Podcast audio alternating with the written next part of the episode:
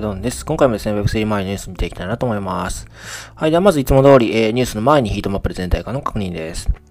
そうですね。昨日に引き続き赤のところが多いですね。はい。わずかに下落している銘柄が多いかなと思います。えっ、ー、と、BTC マイナス0.16%、イーサリアムマイナス0.36%、BNB プラス0.38%、ソラーナマイナス2.63%ですね。はい。なおですね、収録日時は10月12日の、えーと朝となっております。はい。ではニュース見ていきたいなと思います。まず一つ目のニュース、こちらです。えっ、ー、と、OpenC、えー、アバランチ NFT のサポートを開始ということで、えっ、ー、と、OpenC、まあ、業界最大手の NFT のマーケットプレイスですね。で、えっ、ー、と、まあ、最近こう、マルチチェーン化が進んでまして、こうどんどん対応チェーンを増やしてるんですけれども、まあ、今回アバランチが追加されましたということですね。はい。で、えっ、ー、と、まあ、現在のところサポートしている、えー、チェーンは7つありまして、イーサリアム、ポリゴン、クレイトン、ソラーナ、オプティミズム、アービトラム、そして今回のアバランチ。この7つになったということですね。はい。まあ今までオープンシーというとこう、イーサリアム、ポリゴンが基本的なこうイメージだったかなと思うんですけど、最近急速にこう、マルチチェーン化してきてて、まあなんか、ある意味こうなんか戦略が変わったのかなと思うぐらい、急速に方針が変わったなという感じがしますね。多分この調子でいくとどんどん増やしていくんだろうなというふうに思いますよね。はい。で、まあ、アバランチの方ですけれども、まあ、アバランチ、えっ、ー、と、まあ多分皆さんよくご存知のチェーンなんじゃないかなとは思うんですけども、まあ、えっ、ー、と C チェーンっていうのが、まあ、イーサリアムのコンパティビリティですね。えっ、ー、と、互換性があるんですかね。で、あとスマートコントラクトがあるということですかね。まあ、アバランチの中にもこう C チェーン、えっ、ー、と、P チェーン、X チェーンだったかな。ちょっと3つ、えっ、と、ちょっと今うろ覚えなんですけれども、まあ3つぐらいチェーンがありまして、まあそれぞれちょっとずつ違う用途に使われているということですね。で、まあ今回の、えっ、と、まあ NFT の、えっ、と、NFT に使われているのが C チェーンと X チェーンですかね。はい。で、まあ、どうも C チェーンが、えー、オプティマイズド for Ethereum Compatibility。だかまあ、イーサリアム互換性があるということかなというふうに思いますね。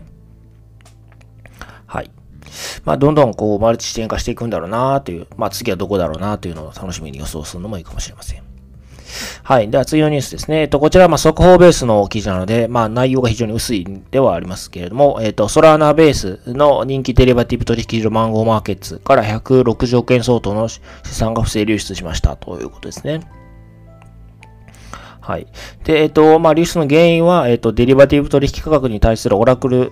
えー、価格における、えー、オラクルに対する攻撃ということで、えっと、まあ、オラクルっていうのはですね、あの、ブロックチェーンの外から情報を引っ張ってくるもの、まあ、そういうツールのことをオラクルって言うんですよね。あの、ブロックチェーン、えー、の中に情報が何でもあればいいんですけれども、まあ、そうは、そういうわけではないんですよね。ということで、ブロックチェーン外にある情報をブロックチェーンに入れるという作業が必要なんですけれども、まあ、それに使うのがオラクルですね。で、まあ、業界の中で代表的なところで言うと、まあ、チェーンリンクが一番有名かなと思うんですけども、えー、まあ、そういったオラクルというものを使っていますと。で、今回は、このデリバ取引取引価格、まあ、これを、えー、ブロックチェーンの外からブロックチェーンに持ってくるためのオラクル、まあ、が攻撃されたということですね。まあ、不正操作されて、えー、主にソラーナと USDC が流出したということですね。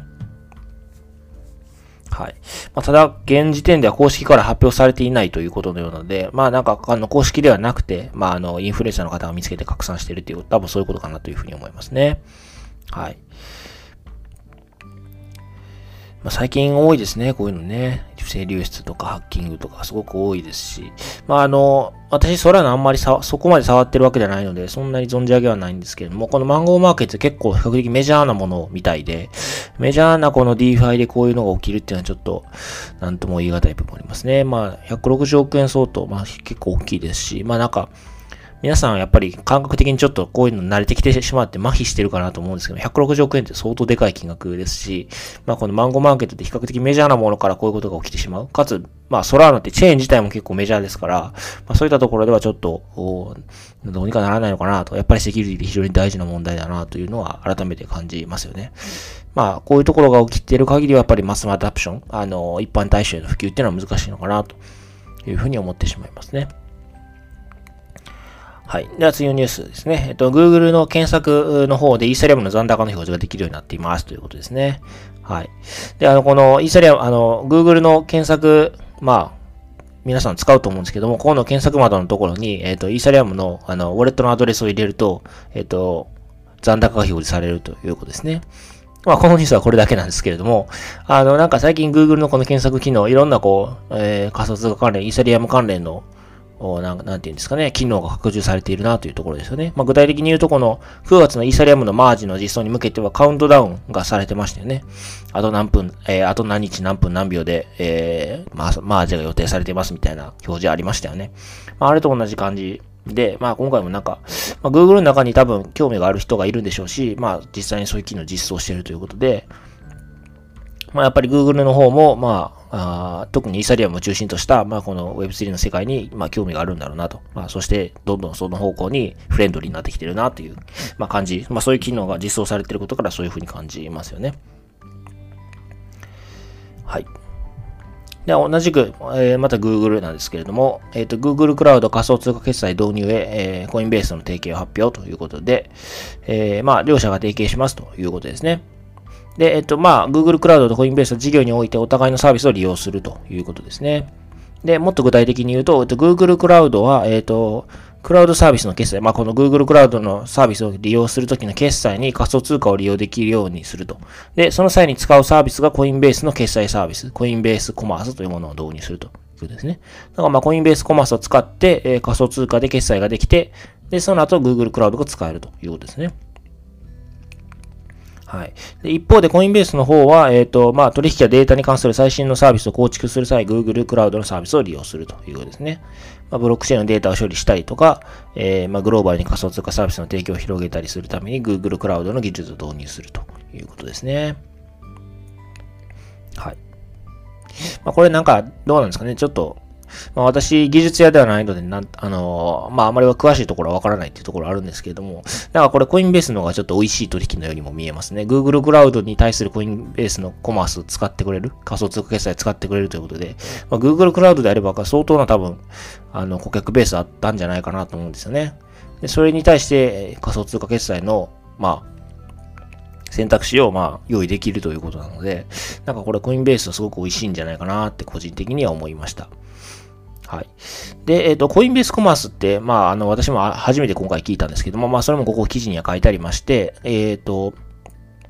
そうですね。利用できる銘柄 BTC、イーサリアム、ビットコインキャッシュ、ライトコイン、同時、代、え、USDC、まあ、これらが使えるみたいですね。えー、で、えー、まあ、もっと具体的に言うと、初期設定では全ての銘柄を利用することが可能。一方で、コインベースコマースを利用する企業が受け付ける仮想通貨をこの中から選択できるようにもなっているということのようですね。まあ、ちょっと具体的に使ってみないと何とも言えない部分はあるんですけども、まあ、ある程度こう柔軟性が取れてて、かつ、まあ、受け付ける銘柄がこの中から選べる BTC、イーサー、えー、などなどから選べるっていうことなのかなというふうに思いました。はい。まあ、あの、少しずつあるんですけども、まあ、あの、エンタープライズの世界でも、あの、まあ、クリプトの決済が進んでいくのかなというのは、このニュースで、あの、感じられたところですね。はい。はい。では、今回はこちらで終わりたいなと思います。よろしければチャンネル登録、フォロー、それから高評価の方をお願いいたします。はい。では、お疲れ様です。